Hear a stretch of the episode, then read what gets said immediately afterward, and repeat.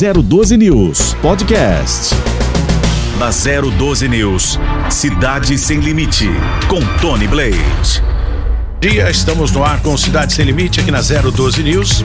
Em 94.5 para você que nos acompanha todos os dias, de segunda a sexta-feira, através da 94.5 a nossa torre que fica em São Luís do Paraitinga, por isso as cidades privilegiadas com o nosso sinal, Taubaté e toda a região, Lavrinhas, enfim, na atividade da Serra, dessa região toda, todos vocês podem nos acompanhar através do 94.5 012 News FM e também na multiplataforma, onde você acompanha através do YouTube, Facebook, Instagram. Pode acompanhar a gente aí pro mundo, falando pro mundo. E no dia 10 estreamos na Mix FM 94.9, falando para toda a região de São José dos Campos e você, obviamente, é nosso convidado especial. Vamos falar aqui com personalidades da nossa região, inclusive sobre todos os casos, todos os problemas referendo às cidades ou referindo referindo às cidades da nossa região aqui, né? Pode ser Taubaté, Caraguá, Ubatuba.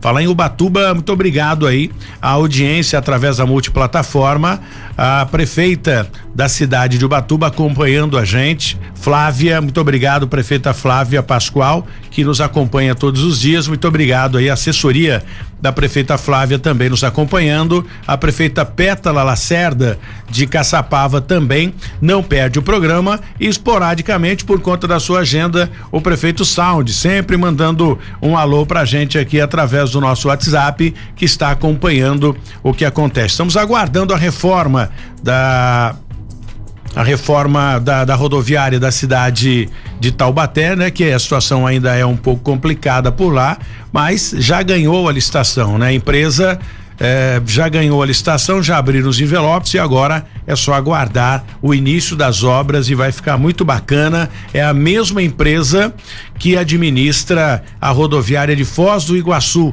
Foz do Iguaçu tem uma rodoviária muito bacana, ampla, limpa e é a mesma empresa que vai administrar a rodoviária da cidade de Taubaté, porque hoje, lamentavelmente, aquilo é um pardieiro, é a pura realidade, sabe disso o prefeito Sound. Muito obrigado a todos vocês e hoje o nosso entrevistado no Cidade Sem Limite é o prefeito Isaías Santana, representando a cidade de Jacareí também em crescimento. Vamos saber dele se a chuva também castigou a cidade nesses últimos dias. São José dos Campos ficou praticamente embaixo d'água, né? Claro que é legal chover, é necessário chover, mas se toda essa chuva fosse concentrada em cima dos reservatórios de água, nos rios e represas, teríamos aí uma situação bem melhor, né? Agora, é que não, escolhe, a, a, a, natureza não escolhe as nuvens, né? Não escolhe onde vai é, despejar toda essa grande quantidade de água e, lamentavelmente, foi a região central de São José dos Campos. Só um bom dia aqui para o prefeito Isaías da cidade de Jacareí e na sequência a gente fala com ele só para dar uns destaques do que vai acontecer no programa. Prefeito, seja bem-vindo. Sete horas da manhã, começando o programa, às sete horas, até porque a partir do dia 10 estaremos na Mix FM 94.9, levando informação e prestação de serviço mais cedo para que as pessoas tenham todas as informações, já saiam para o trabalho, no carro, em casa, onde quer que esteja. Seja bem-vindo bem-vindo, prefeito. Bom dia, Tony. Prazer estar com você, prazer conversar com seus ouvintes e parabéns pela conquista. Dia 10 começa uma nova etapa, né? É, uma nova etapa e o senhor estará conosco, obviamente, a sua cidade vai receber um sinal limpo e cristalino, digitalizado, para saber tudo que acontece de bom, tudo que o senhor tem feito de bom lá na cidade de Jacareí ao longo do seu mandato. Sabemos que é, é difícil, né, agradar a todos, mas não é impossível a gente tentar, né, fazer ali o, o a nossa parte. E o senhor vem fazendo aí com muito carinho. Vamos falar dessas novidades daqui a pouco, tão logo a gente fale da abertura do programa. Obrigado mais uma vez. Bom, é legal a gente trazer essa informação também que o presidente da República, é, é, o Bolsonaro, como a galera diz, né? O, o, o, o presidente Bolsonaro está internado ele está no, no, no, hospital na cidade de São Paulo, é a informação que a gente vem acompanhando. Ele estava em férias e teve aí viajando por outras cidades também e parou em São Paulo para fazer um check-up, para ver como está a saúde. Não se sabe ainda, já aguardando agora os exames, né? já está no hospital em São Paulo. Daqui a pouco mais detalhes a respeito da internação do presidente Bolsonaro para fazer uma verificação na saúde. E nós vamos acompanhar em tempo real para que você possa ter todas as informações aqui dentro do Cidade Sem Limite, que só está começando. Um bom dia para o Jesse também, que já está preparado, já já fala com a gente para trazer mais detalhes a respeito do que aconteceu na região do Vale, Litoral e Serra da Mantiqueira. E eu gostaria também que participasse conosco ele, que é responsável pela Defesa Civil da, da, da região, né? Defesa Civil Regional, para trazer mais detalhes a respeito do que aconteceu aí no final de semana, a cidade de Taubaté, já que nós citamos a cidade de Taubaté como referência aqui na abertura do programa, e nós vamos conversar com o Vander Vieira, coordenador regional da Defesa Civil também, para falar para a gente o qual qual foi o, o estrago, hein? Teve muito, muitos problemas aí na cidade de, de, de, de, Taubaté por conta da chuva. É ele que vai trazer esses detalhes pra gente, mas é a natureza pedindo passagem. Cidade de Caraguatatuba choveu bastante no dia 31, muita chuva, né? No dia 31, dia 29 também choveu e bastante. Situação ficou muito complicada em Caraguatatuba e as pessoas até com preocupadas, né? Com medo de descer para Caraguá. Mas tudo deu certo e o sol abriu ontem para se ter uma ideia e muitos puderam aproveitar aí o, o tempo e as praias do litoral norte também. Acaba de chegar Alexandre Pereira, investigador de polícia de São José dos Campos e um bom dia e fale um bom dia também para o professor que está hoje nos acompanhando aqui, prefeito de Jacareí. Bom dia, bom dia, Tony. Bom dia, prefeito. Bom dia, professor. Foi meu professor na Univap. Bom dia a todos que estão aqui no estúdio, todos que estão nos assistindo. É um prazer estar aqui. Bom, falando em, em, em, em professor, o senhor deu aula para essa rapaziada toda aí, não é, prefeito? Porque. Ele todos... eu não lembrava, não. Faz tempo isso, Faz hein? tempo, em 2012, é. eu acho. É. Uma das provas mais difíceis que eu fiz na Univap. De, deve ser outro professor, direito internacional, qualquer coisa assim. Administrativa, né? Mas Mas olha, é, é, bem legal isso, saber dessa trajetória. E todos que passam por aqui, que foram, que uh, se formaram né, em direito, eles se referem ao senhor como um bom professor da universidade. Eu acho que isso é bem bacana, é o seu talento, né? A forma de, de, de ensinar. Mas disseram que o senhor é, é um bom professor no quesito conhecimento, mas bem rigoroso nas provas ali, exigente pra mas, caramba. Deixa eu explicar pra você por quê, Tony. Que no quinto ano o pessoal tá, tá, tá, tá pensando na formatura, na festa e achando que já é advogado. Daí só pensa na OAB. E tem as disciplinas do ano que são importantes. Daí dá uma relaxadinha. Mas é, é, é para hoje em dia é bem complicado. Se não tiver um bom professor, né, para no, no, curso, enfim. E se o aluno também tem que ser bom e tem que ser dedicado, porque hoje passar na prova da OAB, né, muitos dizem aqui que, a, que tá, ficou mais difícil né, passar na prova da OAB. Então, só passa quem realmente estuda, quem a, a acompanha e, e, e, consegue captar todo o ensinamento passado pelos professores na universidade. É. O problema dessas ciências não práticas é que é, são todas teóricas. Então, se você não tem o dia a dia, se você não trabalha no órgão público, se você não advoga no escritório, fica um, um, volume de informações sobre coisas que você não convive no dia a dia. Então o aprendizado é muito mais complexo. Chega numa prova só para exigir conteúdo de cinco anos, não tem jeito. Daí a pessoa tem que parar as outras atividades e dar prioridade, senão não, não consegue dar, mostrar rendimento. O estágio é importante. É essencial. Qualquer disciplina que acontece? Nós, seres humanos, não aprendemos só intelectualmente, nós aprendemos com nosso envolvimento, com todos os nossos sentidos. Então, está no dia a dia do direito, está no dia a dia do órgão público, está no dia a dia de uma atividade que envolva a aplicação daquilo que você está conhecendo, é essencial para o conhecimento se, se sedimentar. Sem isso, não tem jeito. Aí você lembra daquilo que você estudou nos dois últimos anos e começa a esquecer dos três anos iniciais. Vale a dica aí para quem está fazendo faculdade, o estágio assim é, é muito importante. Eu lembro que eu comecei a estagiar na Justiça Federal, era tudo muito novo. E até por conta disso eu tive um pouco de, de dificuldade com o, o, direito administrativo, como que o professor e prefeito bem explanou aí. É, é uma matéria muito. Para quem nunca teve é, nenhum contato ali com o direito administrativo, tem um pouquinho de dificuldade. Mas um excelente professor, não estou falando para puxar o saco, não. Você é porque era bom isso, mesmo. Né? Teve dois, vidas, né? obrigado, obrigado. dois professores que eu, eu guardo assim muita recordação boa. Um deles é o senhor. Que bacana. Eu acho que ir para o, o, o, direito, né? A formação em direito para a polícia também eu acho que é bem bacana, né? O conhecimento de lei para prestar serviço na polícia eu acho que ajuda bastante, não é? é para professor e prefeito hoje aqui no programa. Com certeza conhece, né? limitado evidentemente as suas funções, né? A investigação criminal e tem algumas informações básicas de direito administrativo. Não todas as áreas, mas dentro da área uh, que, que, a, que, a, que tem a aplicação no dia a dia, conhece muito mais do que a gente. Né? É, verdade, tem mais conhecimento, né? Agora não é, não é possível, será que um dia é, seria possível mudar a legislação, mudar a lei para que o, o, o, policial, eu não sei se existe, isso é por conta questão de ética, não sei. O policial não pode advogar. Ou ele é policial ou ele é advogado, né? tem o seu escritório. Por que essa, esse impedimento? Ah, basicamente você tem a, a, o risco muito grande, não tem como controlar de, de captação de cliente.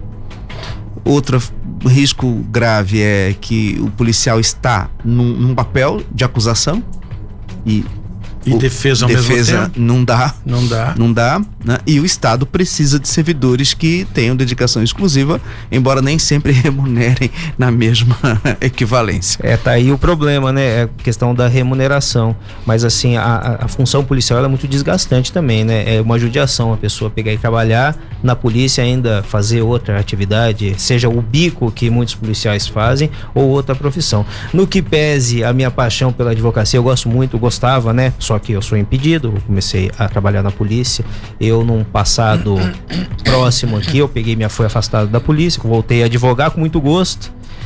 Mas é impedido mesmo, não tem sentido você é, exercer as duas profissões simultaneamente, como o prefeito bem esclareceu aqui, há um conflito de interesses ali. Você prender e soltar não tem como, né? É, tá certo, né? Eu acho que a lei tá fazendo a coisa certa e a gente tem que seguir. Mas vamos falar um pouquinho da cidade de Jacareí, a cidade que a gente tem um carinho muito grande, a cidade do Antônio de Vasconcelos Jordão, que foi diretor do Grupo Bandeirantes por muito tempo e também da extinta Rádio Clube de Jacareí, a quem eu tenho um carinho muito grande. Muito bom dia, Antônio Jordão. Obrigado pela sua audiência todos os dias. Falar aqui com o prefeito Isaías Santana no tocante a essa chuva que caiu recentemente, né? Enfim, o que antecedeu o, a virada do ano, teve problemas na cidade de Jacareí também, exemplo de São José dos Campos e ontem na cidade de Taubaté? Tony, graças a Deus não. Jacareí não teve nenhum incidente grave, não teve nenhuma chamada de socorro. Tivemos algumas pequenas quedas de árvores nas estradas, mas imediatamente foram recuperadas já. Não houve nenhum caso de cidadão que precisou de socorro nem sair de sua residência. As chuvas observaram os limites do Rio Comprido. Então, tudo do lado de lá do Rio Comprido, nós não tivemos nenhuma grande quantidade de águas. É porque a natureza quando pede passagem não dá para a gente evitar. A gente sabe que a Defesa Civil tem trabalhado na, na questão prevenção, né? Muito é, é, é, é, um trabalho muito difícil para a defesa civil, mas é importante, não tenha a menor dúvida. E a cidade de Jacareí que corta, é cortada pelo rio Paraíba. Mas não há relatos, pelo menos que eu tenha informação de, de, de, de do nível de nível, nível elevado de água no, no, no rio Paraíba que viesse trazer problemas para a cidade, que passa, inclusive ali próximo do Elvira, né? Tem uma ponte por ali, conheço bem aquela região, mas não há relato disso mas não deixa de ser preocupante, porque São Luís do Paraitinga nunca se ouviu falar de uma tromba d'água, enfim, ou de níveis elevados, mas acabou cobrindo a cidade. É, o, o, a barragem de Santa Branca exerce papel regulatório. Então, é, é, o grande instrumento que evita que haja bastante águas no Rio Paraíba de, São, de Jacareí para cá, mesmo em época de chuvas. Os grandes problemas que têm ocorrido nos, nos, últimos anos em Jacareí são exatamente os afluentes do Rio Paraíba: o córrego do Turi, córrego seco e o lá embaixo do Flórida, uh, que tem um, um, terceiro córrego que também dá, dá sempre problemas. Esses a gente precisa fazer diversas intervenções, o córrego do Tanquinho precisa fazer diversas intervenções porque vai acontecendo a ocupação sem um planejamento, é muito difícil segurar, porque as ruas, as estradas, as áreas próximas aos córregos são também áreas boas para ocupação. E com isso você ocupa o espaço que as águas poderiam ocupar no momento em que elas vêm em grande quantidade. Bom, existe um problema muito sério ali, já que estamos falando, temos aqui, né, um especialista em segurança para falar com a gente, o, o, o Alexandre eh, me acompanha já há muitos anos, né, como investigador e como formado também, tem a formação em direito. É bacana a gente ter ele sempre aqui no programa, toda segunda ele participa aqui com a gente para comentar um pouquinho a respeito.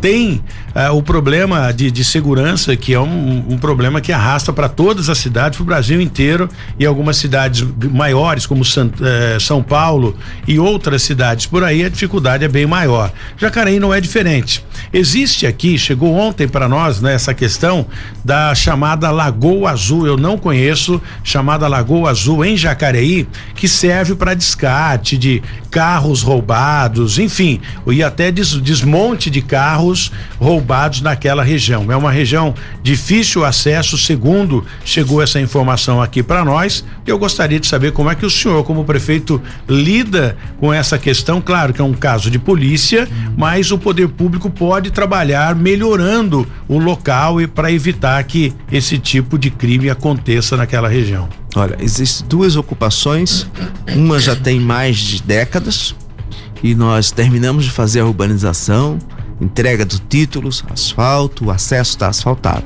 A segunda ocupação é recente, recente digo nos últimos cinco anos.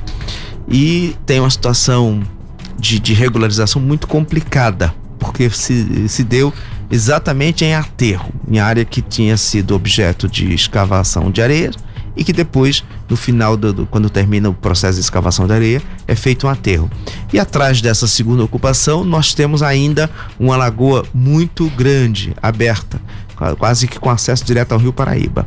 E isso nós, o município entrou com ação na justiça para obrigar os antigos proprietários da cava a fazer a recuperação, está em fase de perícia. Só, só interrompendo, quando o senhor fala em cava ali, era uma, uma, uma extração de areia? Exatamente. Por isso a lagoa é, foi produto da escavação de areia. Eu passei ali, mais uma vez interrompendo, eu passei de helicóptero ali recentemente e eu vi que é uma área gigantesca que foi explorado. Eu até imaginei, ia fazer uma, uma matéria, pensei em fazer uma matéria, o senhor está me tirando agora a, essa, esse, esse prazer de fazer a matéria, porque não há mais a escavação, né? Eles fizeram e ficou só aquele, aquela cava, aquele buraco gigantesco que se transformou num lago lago. Exatamente. Tem uma parte que foi aterrada, onde as pessoas acabaram montando residência, e nos fundos da residência tem uma lagoa imensa na direção do Rio Paraíba. Ali tem dois outros, duas outras escavações de areias regulares, com licença federal. Essa do ah, então meio ainda existe. Ainda existe. Essa do meio é que não está regular e está em fase de questionamento judicial. Como diz nosso amigo Felício, essas questões na justiça às vezes ficam eternas, né? Exatamente. É. Ou seja, ainda acontece a, a escavação de areia mesmo sendo irregular? Nos dois empreendimentos. Sim. Neste já não. Mas o trabalho de recuperação é gigantesco. Toda essa atividade econômica, se ela não tiver um acompanhamento dos órgãos federais e estadual, para que haja uma recuperação durante o processo de extração, depois fica um passivo ambiental terrível, difícil de ser recuperado. Muito dinheiro é preciso para fazer essa recuperação e quem extraiu já não, foi embora, já, já levou o dinheiro. Aqui, né? Exatamente. E aí o prejuízo ficou para o município. A, a, recuperação tem que ser concomitante. Ou alguma coisa como um calção. Deixar sempre os recursos bloqueados por um órgão federal ou estadual. Isso nos próximos. Para que depois ele possa aplicar isso. É como um aluguel de, um, de, uma, de, um, de um imóvel, né? É muito, é muito. Ainda tem muita ausência de responsabilidade ambiental nesta atividade importante, mas que deve ser feito pensando na cidade como um todo. E a gente tem acompanhado, ajudado a polícia no que se refere à infraestrutura. Nós mantemos sempre iluminação lá, eh, levamos câmeras do COI para lá, a polícia tem acesso direto e a guarda está à disposição, mas sempre entendendo que o protagonismo e a iniciativa tem que ser da polícia. Não, não pode o município atropelar e assumir uma tarefa para a qual ele não tem vocação nem ferramentas necessárias para resolver as questões. É, o poder público também não pode eh, se omitir, né, de, de, de, uma questão como essa, fazendo a sua parte, que é exatamente isso que o senhor está dizendo. É colocar câmera, porque existe sim uma responsabilidade do município, não só da polícia. A polícia pode estar tá todo dia ali combatendo o crime, mas se o, se o, se o município coloca uma câmera, como o senhor acabou de dizer, ilumina, faz, coloca ali uma iluminação, eu não digo a guarda municipal fazer o trabalho da polícia, como como eu sei que não é do, do, do, do seu agrado, pelo menos eh, juridicamente o senhor pensa de forma diferente. Mas iluminar, eh, fazer uma pavimentação diferenciada, dificultar tudo que é mais claro, né, onde tem iluminação, uhum. dificulta para o marginal. Pelo menos eu vejo assim, Alexandre. A luz espanta os ratos, né? Como a gente costuma falar na, no jargão policial. Com certeza, a infraestrutura, a tecnologia auxilia muito eu, eu gosto de lembrar que na época o Campo dos Alemães aqui na época que era terra muito mais complicado ali a situação era um dois homicídios por dia. Depois que eles afaustaram é, que colocou o asfalto levou um pouco de infraestrutura, diminuiu bem os índices de violência. No que pese o protagonismo é, é, da segurança pública ser feita pelo Estado, com certeza o município, ele levando tecnologia, levando infraestrutura, diminui os índices de criminalidade, com certeza. A exemplo de São José dos Campos. São José dos Campos era uma cidade recordista de, de, de homicídios. E aí, com a chegada da tecnologia, tudo ficou melhor. Vou pedir um tempinho aqui para os nossos entrevistados para a gente falar de algo também bastante importante, trazendo o problema ou trazendo o assunto, retifico, para São José dos Campos. Cássio Urano, diretor operacional de, de, de trânsito, né? De, trans, de trânsito da cidade de São José dos Campos, ou transporte de São José dos Campos, para a gente falar um pouquinho do que vem aí, né? É uma novidade do Felício para deixar aí como o seu legado, né? E, e algo bem interessante aqui do 14 quarto andar do edifício 811 da 012, onde fica a sede da 012 News e também da 94.5, é possível ver a linha verde a todo vapor. Cássio Urano, bom dia, muito obrigado pela sua participação aqui no Cidade Sem Limite. Fale para nós um pouquinho a respeito do teste do VLT, esse veículo importante para São José dos Campos, acompanhando o crescimento. Bom dia, Cássio. Bom dia, tudo bem? Tudo ótimo. A, a abertura aí do espaço para a gente poder divulgar e falar um pouquinho dos testes que estão sendo feitos pelo nosso VLP. Semana passada nós iniciamos aqui a operação, né? Uma operação onde a gente está fazendo uma ligação aqui no corredor da Avenida Bacabal até o centro da cidade, né? Onde o, o intuito da Prefeitura de São José dos Campos é apresentar o carro para a população, entendeu? De maneira que as pessoas conseguem é, é, viajar nesse carro. O carro opera das 10 às 16 horas, né? É, e não existe custo para a população não existe custo no teste, né? Exatamente. Isso. As viagens agora são gratuitas. Tá. E qual é o trajeto que esse que o VLP está fazendo para teste? Então, ele sai aqui do, do Eldorado, né, aqui da, da Anguera, aqui na Zona Sul, Sim. e vai até o terminal rodoviário central. E a questão da, da do consumo, né? É, o VLP é um veículo elétrico, né? Pelo que Exatamente. eu tenho, pelo que eu tenho de informação. Qual é a autonomia? Ele é 100% elétrico, tá? A autonomia é justamente isso que nós estamos testando. A autonomia faz é, é de 250 km.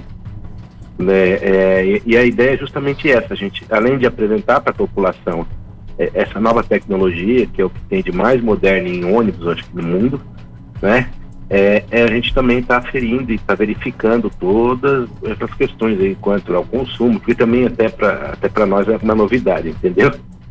É, eu acho isso aí bem bacana, o Cássio Urano, até porque as pessoas perguntam aqui no nosso WhatsApp o seguinte, Tony, esse ônibus elétrico é exemplo daquele ônibus de São Paulo que anda com aquela fiação amarrado em cima não. Te... Não, não existe, não, mas não. é antigo, né? Não tem, não, isso é antigo, isso aí é o antigo trólebus isso que você tá Trólebus, exatamente. Isso. ele não existe. Ele tem uma, eles são de baterias, né? Os, os carros e eles são uma tecnologia mais moderna. O carro, na verdade, você não, não escuta barulho, ele flutua, vamos dizer assim, né? Então, na, no, quando ele está operando, você não tem nenhum tipo de barulho, você não, você não escuta nada. Ele é um carro que ele parece que está flutuando. Qual a né? capacidade de, de, de, passageiros? 168 passageiros. Ou seja, é um número maior do que os, os, veículos normais hoje? Sim, sim. Aqui em São José nós temos uma média aí de 90 passageiros por carrega, é, a capacidade de carregamento por carro. Só repetindo, cento e? 168. 168, 168 passageiros numa viagem. Não corre o risco, Cássio Urano, de acabar a bateria no meio da viagem ou tudo isso é controlado? É, Não, é isso é controlado e, e, vão ser é, instalados alguns carregadores né, é, é, no local onde ele vai operar, entendeu? Justamente para que isso não aconteça. Então, vou te dar um exemplo aqui na Zona Sul, né? Sim. Onde está sendo feito, construída uma estação ele vai ter lá um carregador lá, inclusive já está em fase de instalação. Igualmente deve acontecer lá na, na, no terminal rodoviário intermunicipal, que, é, que o pessoal conhece aqui como a rodoviária nova, que vai ser um dos pontos também aonde ele vai operar. E nesses locais haverá a instalação aí dos equipamentos do carregador de maneira que garanta o transporte das pessoas sem ter nenhum tipo de problema, entendeu? Sim. Uma curiosidade, se acabar a bateria, pode carregar na tomada convencional, assim, se ligar no. Não, não, não, não, não. Ele tem um plug bastante diferente, na verdade. Né? A questão, a questão é só o plug ou, é, ou, ou a carga? A é... carga também, isso, ah, a carga. Tá. Carga também. Até para se tratar de um ônibus, ele, ele, ele, ele requer um carregador específico para ele que está sendo instalado aí pelo fabricante. É, porque existe uma, uma, uma, preocupação. É tudo muito novo, né? E já estão test, testando aí também o, o carro que voa, né? Isso aí já, já, tá em, já tá em teste aí a evolução, né? O mundo está evoluindo, eu acho que isso é bem importante.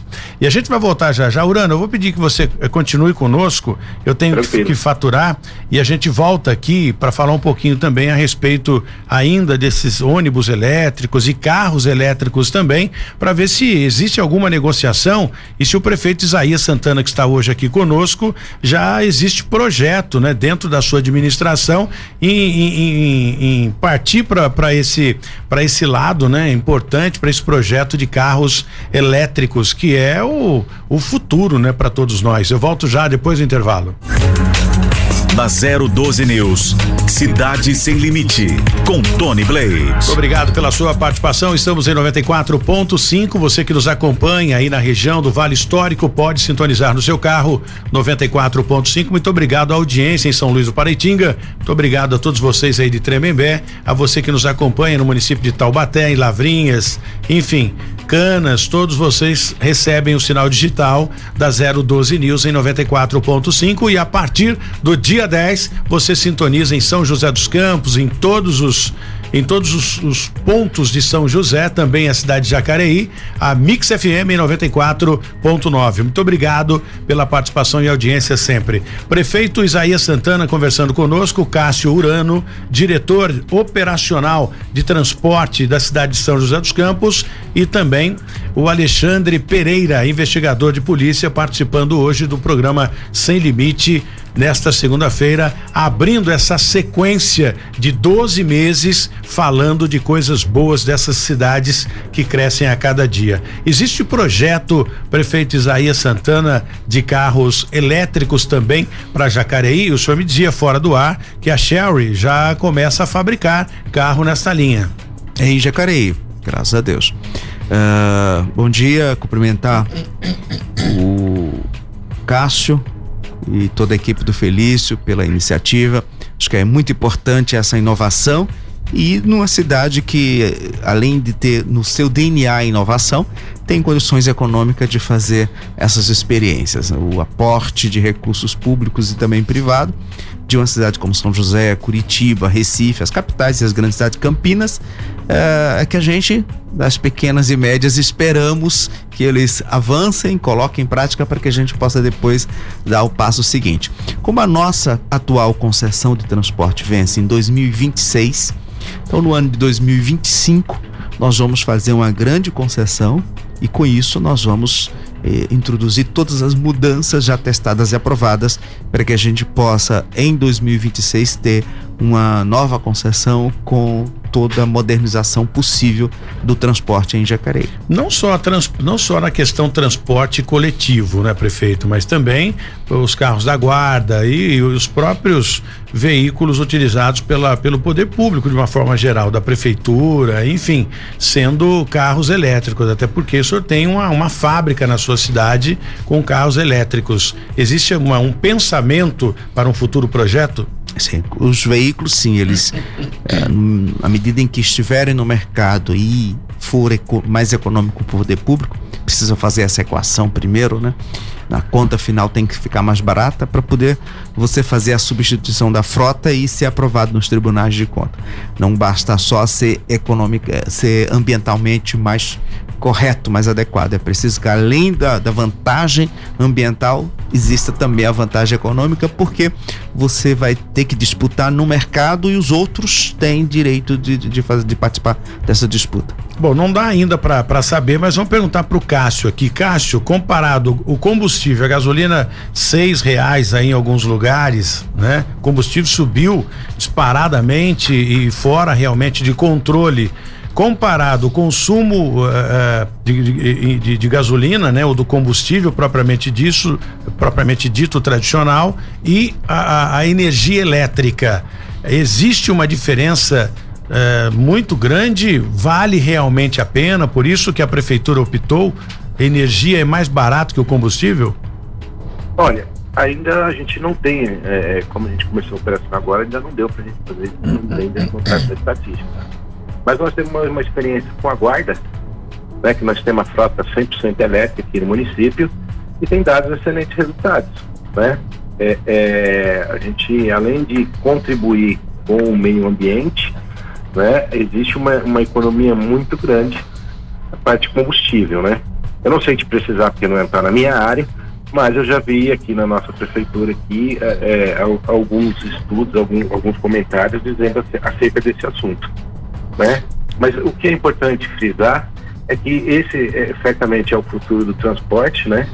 E, e, a gente, como a gente tem a linha verde aqui no projeto dela, o seu DNA, é, o transporte de massa é, sustentável, eu acho que, que a gente procura é, adequar esse veículo a essa nova realidade. É um projeto totalmente inovador, né? É, nós somos é, é, pioneiros nesse, nesse quesito Existem alguns carros em testes aí no Brasil ainda, mas assim, vai ter um corredor sustentável, com, com, com tecnologia voltada para isso, é, pensando no futuro, é só a nossa cidade, que eu acho que está na vanguarda aí. Como bem frisou o prefeito, tem que ver a viabilidade econômica, porque pelo que eu vi aí de alguns especialistas, o grande problema ainda é a bateria, que no primeiro momento parece mais econômico, mas em pouco tempo você tem que substituir a bateria e o valor da bateria é praticamente o valor do veículo. Então tá esbarrando um pouquinho nessa parte técnica, mas com certeza vai ser o futuro. Esses ônibus são, é, são terceirizados, não é, Cássio? Não, esses ônibus foram adquiridos pelo município. Então a troca da bateria. Da... Isso na verdade, é, é, eles têm uma, uma, autonomia e uma, e uma garantia bastante grande, entendeu? Então, eu acredito que quando chegar essa fase de eventualmente ter que trocar a bateria, os carros têm cinco anos de garantia. Acho que é o suficiente para a gente poder ter essa experiência e até poder falar com um pouco mais de propriedade, né? Como é que as coisas funcionam nesse sentido. É tudo muito novo ainda, né? Tudo muito novo. E o que a gente, até nos nossos testes, né, a gente tem se deparado com situações diárias aí que a gente precisa está ajustando, enfim, está tá acertando e essa é justamente que é a intenção. Muito obrigado, Cássio. Obrigado pela sua participação aqui no nosso Cidade Sem Limite.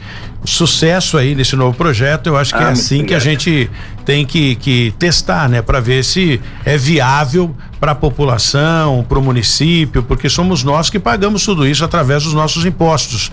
Mas temos aí o Felício administrando o nosso dinheiro para que a cidade continue em crescimento. Muito obrigado, viu? Boa semana. Por nada, eu que agradeço o espaço e tenha uma boa semana. Muito bem. E a gente tenta agora contato com o Vander Vieira da Defesa Civil para saber os estragos na cidade de Taubaté.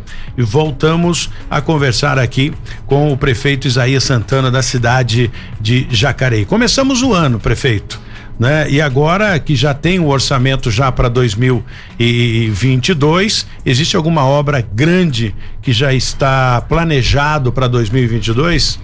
Olha, Tony, nós estamos eh, em 2022 com a perspectiva de terminar as três obras que estão em andamento. A terceira ponte, a duplicação da Castelo Branco e também a ligação do Davi, da Davilino com o Parque Meia Lua. Agora, já em janeiro, nós vamos entregar um trecho e até o final do ano nós esperamos terminar essas três grandes obras. Na sequência, nós ainda temos a perspectiva de até meados de abril, maio, terminarmos os entendimentos com o Ministério Público e a Defensoria Pública para poder liberar outras obras viárias que têm dinheiro garantido no empréstimo que fizemos no CAF. E com isso nós vamos investir em outra região da cidade, fazendo a ligação entre a região sul e a região leste. Essa é a grande obra viária. No mais, a gente vai investir muito em saneamento. Tem a, a duplicação da estação de tratamento, que é uma obra que não termina em 2022, mas avança bastante. Nós vamos concluí-la só em 2023 e fazer os ramais na região oeste naqueles bairros que sempre reclamam para você, você já deve estar tá acostumado, Verdade. né? Veranejal, Irajá, Chácara Jandeira de Garapés, Guararema, todos esses bairros terão 2022 e 2023 resolvido o problema de tratamento de esgoto, que é o fundamental para depois chegar à infraestrutura de asfalto. Isso é bem importante dar atenção para a periferia, isso é fundamental, né? Muitos prefeitos, eu não sei, não, não vou citar nomes aqui, mas são criticados por não dar uma atenção necessária ou atenção necessária à periferia e a parte periferia, é, a periférica da cidade, é onde aglomera, onde o trabalho também é para a polícia, né? Na região central, como já falamos agora há pouco, tudo iluminado, claro. Mesmo assim, ainda é difícil quando a gente pende para o lado periférico da cidade, sem asfalto, sem tratamento de esgoto, iluminação precária, obviamente é um, um, ponto em que quem gosta de andar fora da lei prefere, não é, Alexandre? Ah, com certeza, essa parte social aí, quando o poder público se afasta dessas pessoas, infelizmente o crime organizado nada de braçada ali.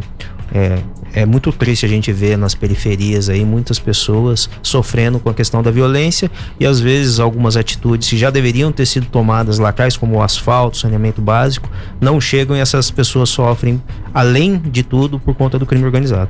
Choveu barbaridade ontem na cidade de Taubaté. Eu quero saber do Vander Vieira, coordenador da Defesa Civil, coordenador regional da Defesa Civil, como é que ficou essa situação? Tivemos alagamento também no dia 29 para o dia 31, se não me falha a memória, na cidade do, de, de, de, de Caraguá, Ubatuba, o litoral, né? Ilha Bela, enfim, ah, foi bastante castigado por conta da chuva, né? E um dia anterior a cidade castigada foi São José dos Campos e na sequência ontem Taubaté. Fale um pouquinho rapidamente desses problemas pra gente. Um bom ano novo para você. Obrigado aí pela parceria e a participação mais uma vez, meu caro Vander Vieira.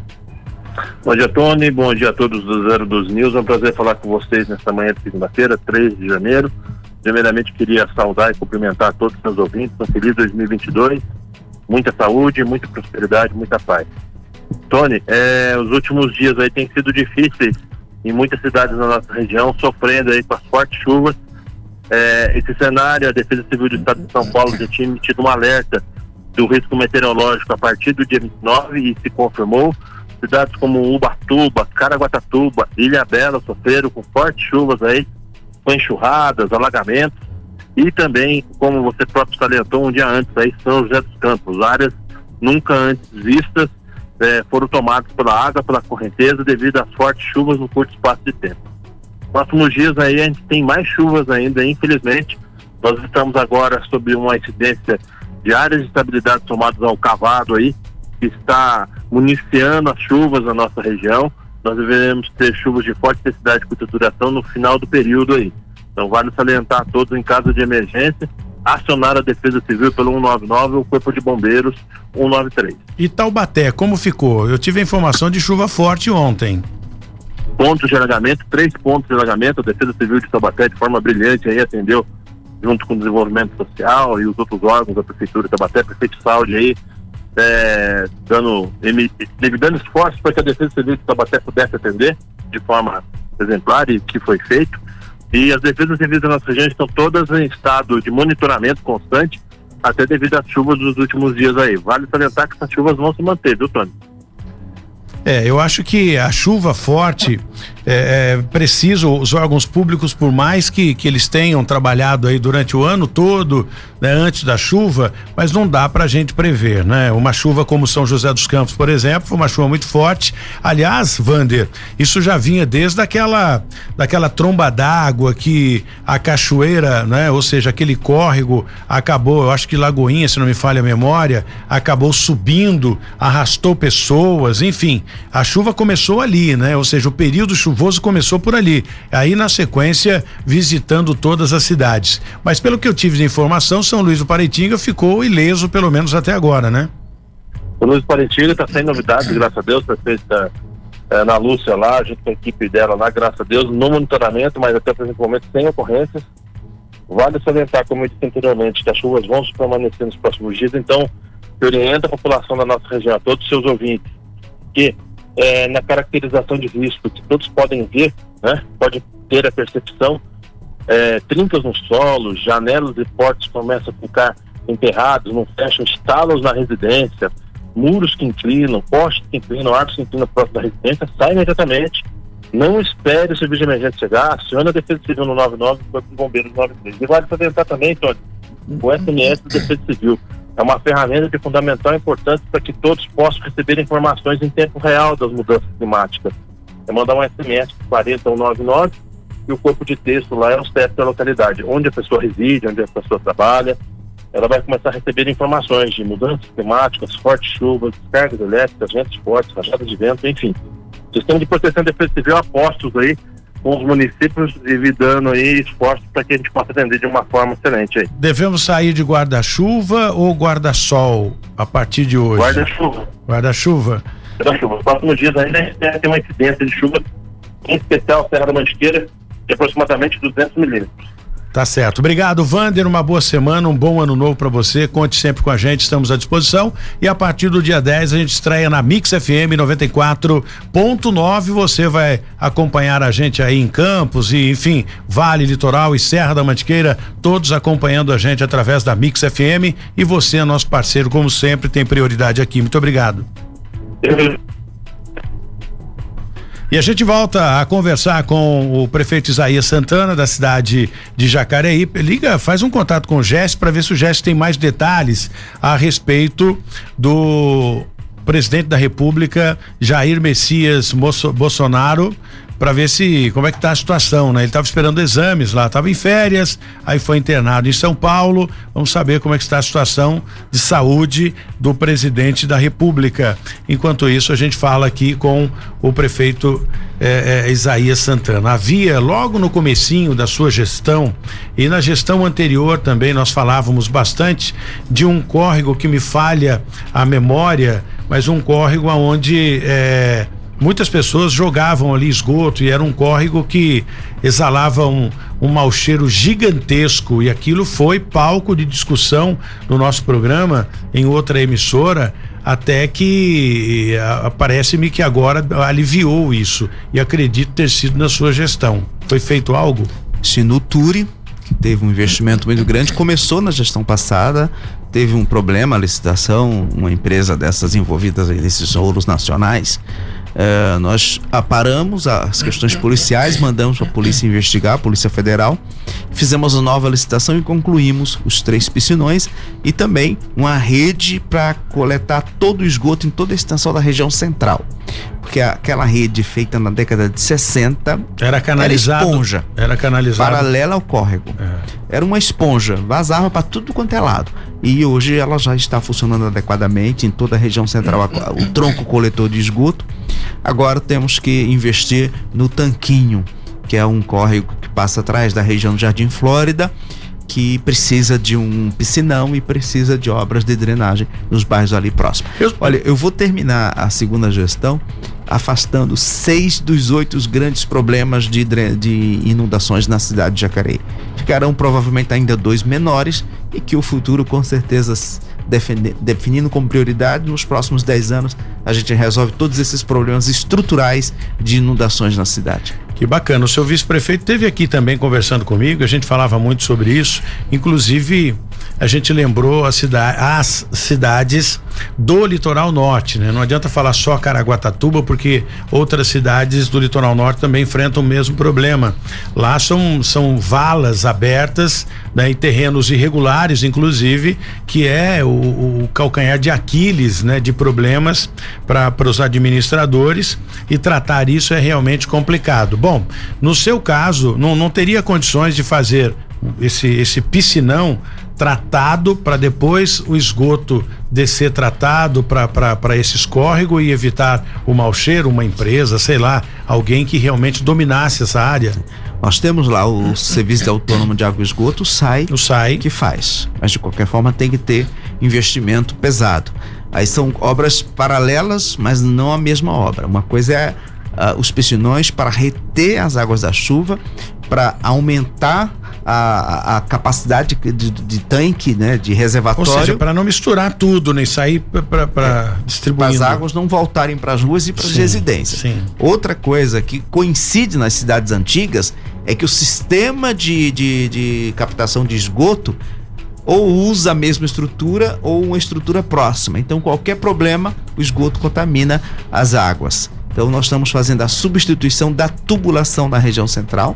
Na sequência, vamos fazer na região do Esperança para, se Deus quiser, resolvermos de vez essas questões tão difíceis. Imagina as pessoas não terem o sossego de que no tempo de chuva seus imóveis serão preservados. Falar de trânsito, né? Eu acho que isso eu já falei aqui com o prefeito Felício Ramute, com o Anderson Faria também, enfim, com o próximo, com o próprio Paulo Guimarães que é o, o, o, responsável secretário de transporte de São José dos Campos, com o Sound que esteve aqui da cidade de Taubaté. Eu falei para ele: é horrível andar na sua cidade, Sound. Ele falou: é, vamos tentar melhorar aquilo. Mas eu acho que é bem complicado, porque aumenta-se a frota de veículos e não há possibilidade de ampliação na cidade, porque os, os, os edifícios são construídos de forma uh, antiga, enfim.